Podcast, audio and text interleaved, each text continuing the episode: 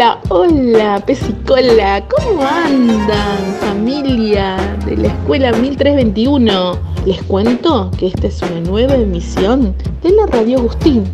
Ojalá les guste.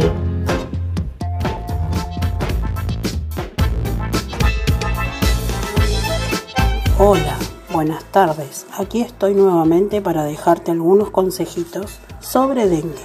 El mosquito que transmite el dengue pica varias veces. Si encontrás 4 o 5 picaduras en un radio de 15 centímetros, es una Idis aegypti. Recordá que solo transmite la enfermedad si antes picó a una persona con dengue. A cuidarse mucho.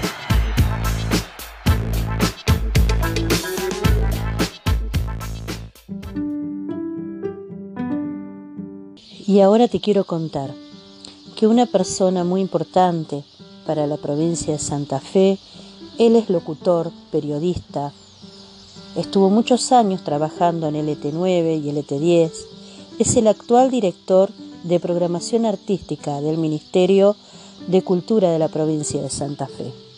Y estuvo escuchando nuestras emisiones. Qué bueno saber que nos escuchan que nos escuchan en todas partes. Está buenísimo.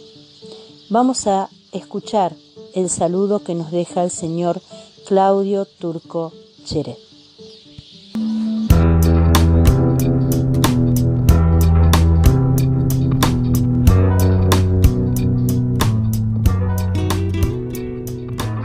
Bueno, les mando un abrazo grande a los futuros comunicadores o quizás ya comunicadores del presente de la queridísima escuela Zapata Goyana, ahí en el, en el barrio de Acería.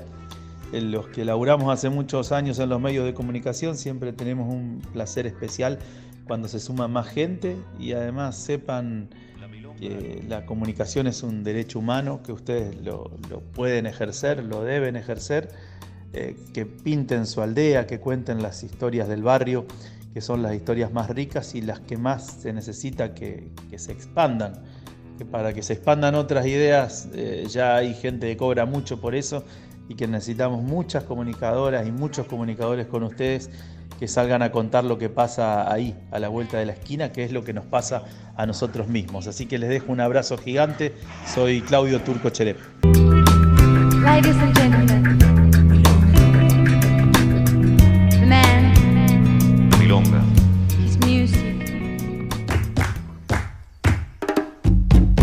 Continuamos con la semana de mayo, 19 de mayo de 1810.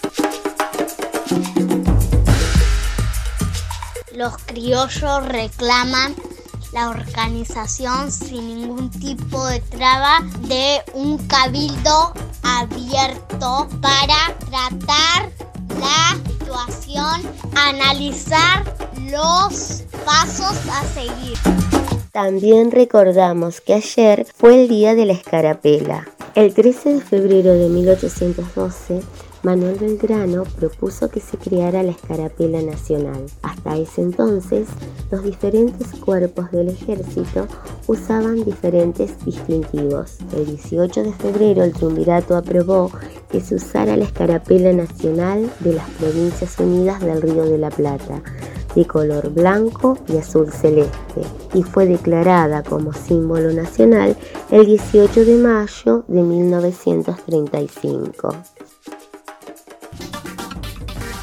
Informativo vespertino.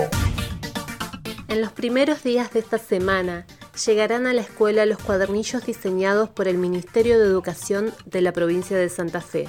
Los mismos serán entregados a las familias el día 22 del corriente a partir de las 11 horas, el mismo día de la entrega de los módulos alimentarios.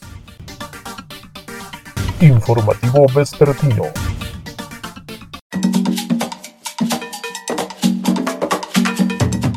La señora Vanessa Velázquez del grupo de mamás de cuarto B comparte con nosotros la receta y la preparación de una rica mazamorra.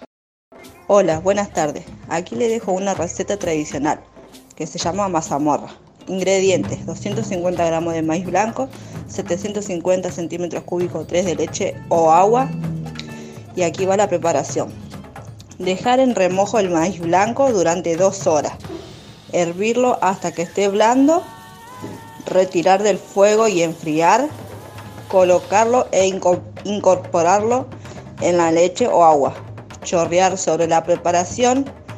Miel líquida, melaza o azúcar. Se le puede condimentar con canela en polvo según los gustos. En el momento del hervor se le puede agregar cascarita de naranja, limón o chauchas de vainilla para incorporar otro gusto. Los primeros pobladores utilizaban mieles naturales de abeja o avispa. Si esta semana querés realizar esta rica mazamorra, ten en cuenta algunos consejitos. Presentamos a Karina de Quinto C que nos va a dar algunas recomendaciones. Si vas a preparar la mazamorra, ten en cuenta estos consejos. Cuando colocas objetos como ollas o sartenes sobre la cocina, hacelo de manera que no puedan ser derribados. Gira las manijas de la olla lejos del borde de la cocina. Usa agarraderas y asegúrate de que este esté seca y no húmeda, porque puede transferir calor a la humedad y así produce quemaduras. Siempre que cocines, trata que un, una persona adulta te supervise.